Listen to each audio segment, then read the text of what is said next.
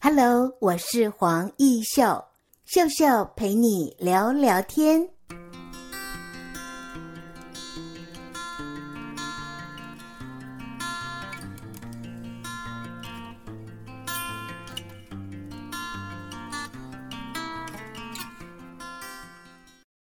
Hello，各位亲爱的听众朋友，大家好！在今天的节目单元里，我们很高兴为听众朋友采访到的是林田安。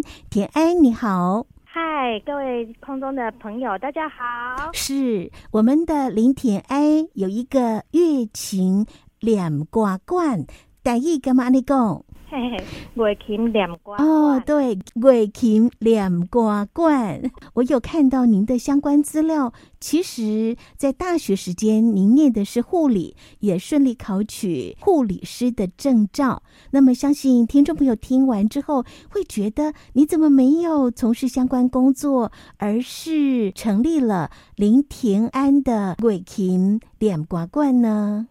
一开始是大概可能考上护理科系，可能家里的期待也占蛮大的因素。那因为从小就有在接触音乐，所以呃对音乐也很有兴趣。那毕业之后从事护理工作一段时间，其实我觉得我我这个人就是有一点就是。事情多了会手忙脚乱呐、啊，我就会觉得说，如果我一直在当护士的话，嗯，我要请假时候能够护理系护理系这个请假真的好利息啦，很累哈、哦。对啊，然后后来就是对音乐的兴趣越来越大了，嗯，然后接触到一些呃我们传台湾的传统音乐，像是瓜戏瓜这样子，然后我就去溯源，我就很。就听到两光，然后就觉得说，哎，一个说说唱唱的艺术，怎么有办法呈现这么多的东西？好，在说唱艺术里面，两光里面就是听到非常多的，嗯、呃呃，故事内容啊，场景啊，很紧凑的安排，然后就觉得说，哎，这个。很好听，然后我就爱上了这样。哇，我可不可以请教你，是因为你的先生很爱歌仔戏，也爱拉二胡，所以呢，你就跟先生一起啊，呃，想到是不是可以成立这样的一个两瓜怪？那个时候，那时候还是我男朋友嘛。OK，然后他他都有在帮歌仔戏做后场的伴奏，那。我那个时候学习的乐器是中阮，国乐的中阮。那我们有一个歌仔戏的老师，嗯，然后他就看我们一个人，呃，会拉二胡，然后我会弹中阮。嗯、他说啊，你两个人在度后哈，就是只对气啦，两个乐器，一个乐琴，一个大广弦。对，听说当时你就开始也弹乐琴，进入了台南艺术大学的。国乐系夜间部来深造哦，那个时候国乐系是学习的乐器叫做中阮。其实说起来也很讽刺啦，虽然说是国乐系，但是它是中国音乐系，所以它里面学习的乐器并没有这个台湾本土的乐器啊，没有说唱这个那个念歌这个项目，所以我们进去是学中阮啊，但是中阮跟乐琴的。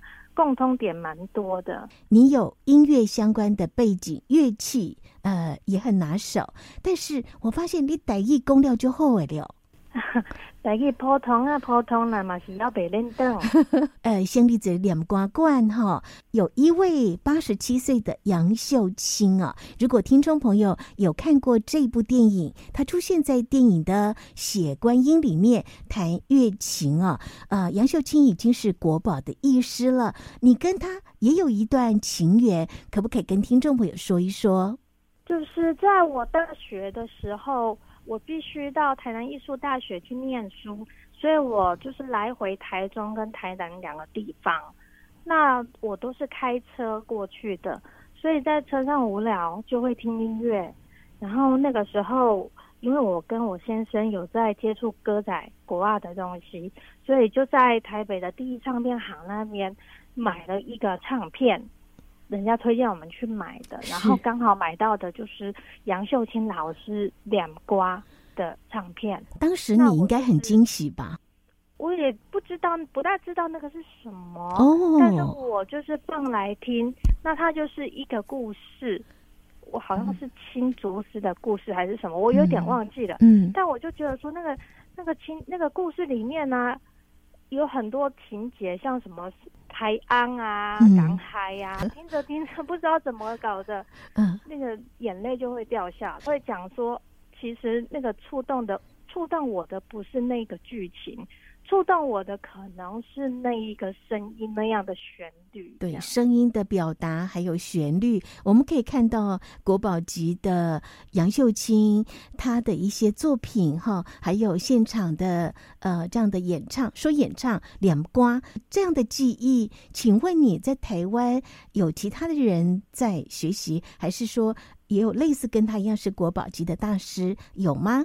在学习的人也是也是还是有，都不多。那如果说我们要说老艺人的话，嗯、老艺人在大概七八年前可能还有个五六位。嗯，那因为老老艺人都。最少都八十五岁，是也慢慢的凋零了哈。所以，所以到现在大概只剩下杨秀清老师，可能还有另外一位陈宝贵老师，大概就只剩下一两个老艺人了。嗯，那我们这些学生辈的，说实在啦，我我马公尴尬加拍谁啊？老师的功夫我看要不搞。好，你就客气。幸好哦，我们的国宝大师杨秀清哦，由你这位得意弟子来做这样的一个技艺的传承。二零一一年，你就正式的拜杨秀清为师。啊，是的，是的。这样一学学多久？所以这样子学了十年了哦。哇，十年了耶！对，十年的时间哦，嗯、哇，好快就过去了。对，听说在这段期间，你也因为跟云林科技大学视觉传播系的师生合作，发行了第一张的两瓜专辑。那时候其实也是很巧，因为那个时候我们在推广念歌，推广的过程才发现说，哎，大众对念歌的认知很薄弱啦，有一点，有点。有点少，然后我们在推广的时候就想到说，哎呀，如果可以结合一些时事，然后结合一些比较现代的东西，效果会不错。所以你们当时就跟云科大视觉设计系的师生合作了一支 MV。对，那就是我们用一个老故事，罗恰脑当害的老故事，嗯，然后再做一些新编啊，例如说罗恰脑当害啊，讲个丢当害，呃，想丢上面。台中的东海，然后就说啊，东海夜市上面汤包盖好夹之类的，然后就加入一些现代的故事，这样。所以也因为这一支 MV，才让血观音的导演看到了杨秀清老师，他可以担任血观音的说书人。对，那个时候我还记得，呃，那个杨雅哲导演，他有说他其实。他雪观音的电影的片子已经剪接全部都拍完了，然后已经到了最后剪接的时间了了。但是为什么不知道怎么剪的，老觉得好像少了一个什么东西。然后就这个时候也是很巧合，嗯，就他就看到我们的 MV，然后那个时候。他一看到我们演 MV，看到杨秀清老师，就说啊，对啦，啊都是兼这笔，对，就欠这一位哦。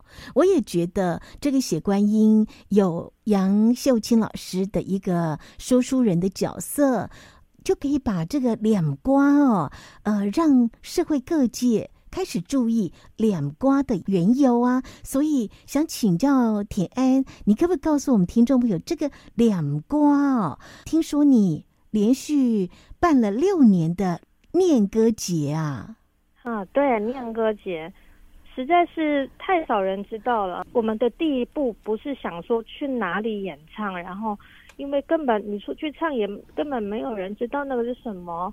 因为你我们随便想嘛，如果你说有一个艺术，它叫做芭蕾舞，那你就一听到芭蕾舞三个字，马上你就可以出现那种天鹅舞的画面呢，或者是旋律。是你说到两瓜，就没有人会有一些共鸣。对，所以我们就想说，可能要先做推广的活动的动作，才有办法去。去复兴这个两瓜，所以想说想说来办一个台湾念歌节。田安，你的努力就可以吸引更多年轻朋友可以接受两瓜的这样的一个艺术，否则呢，真的这些国宝级的老艺人慢慢的凋零，两瓜就会也慢慢的就消失了。啊，唔干那个，干哈，大家要一起做啦，嗯，一起努力哈。呃，说到了创业，其实你的品牌名称就叫做林田安乐琴念歌馆啊。我们下半阶段就要请你来谈一谈呢。听说你在开始申请创业的过程当中，有很多的顾问给你建议，也就是在获利模式的部分，你要多强化。待会儿我们再聊这一部分好吗？好的。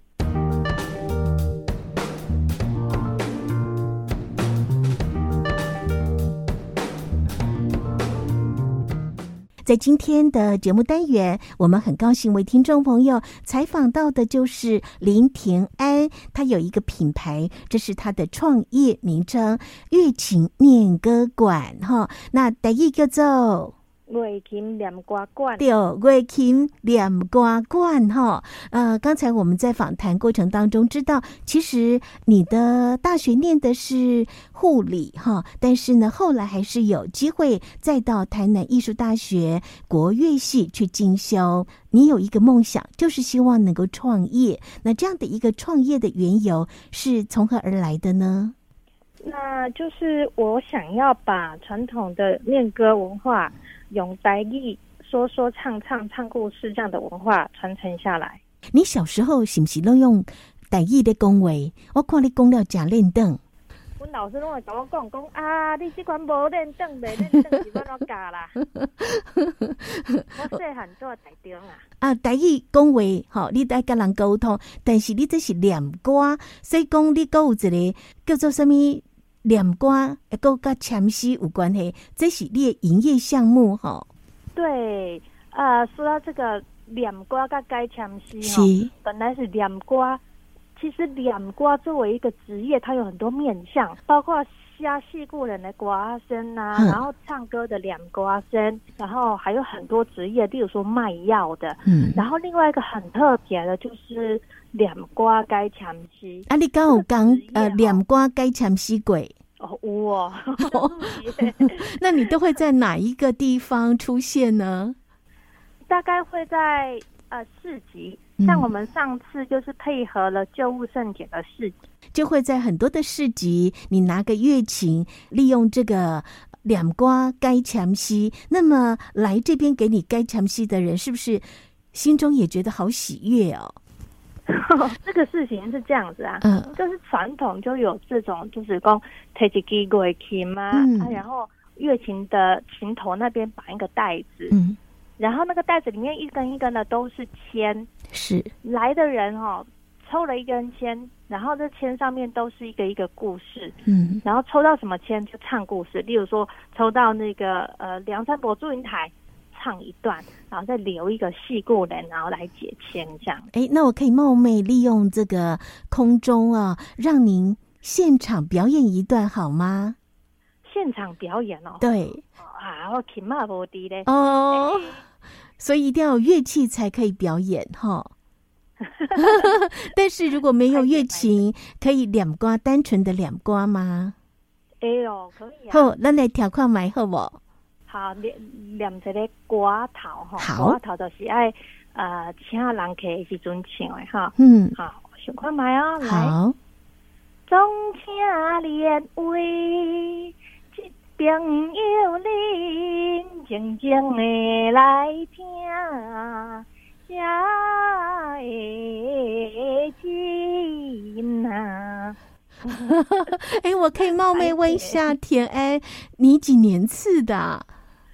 我是七十年次，是啊，并不老哎，怎么会有这样的一个功力？我似乎觉得你好像从小是不是接触两瓜，你才有这样的功力，可以唱的这么纯熟？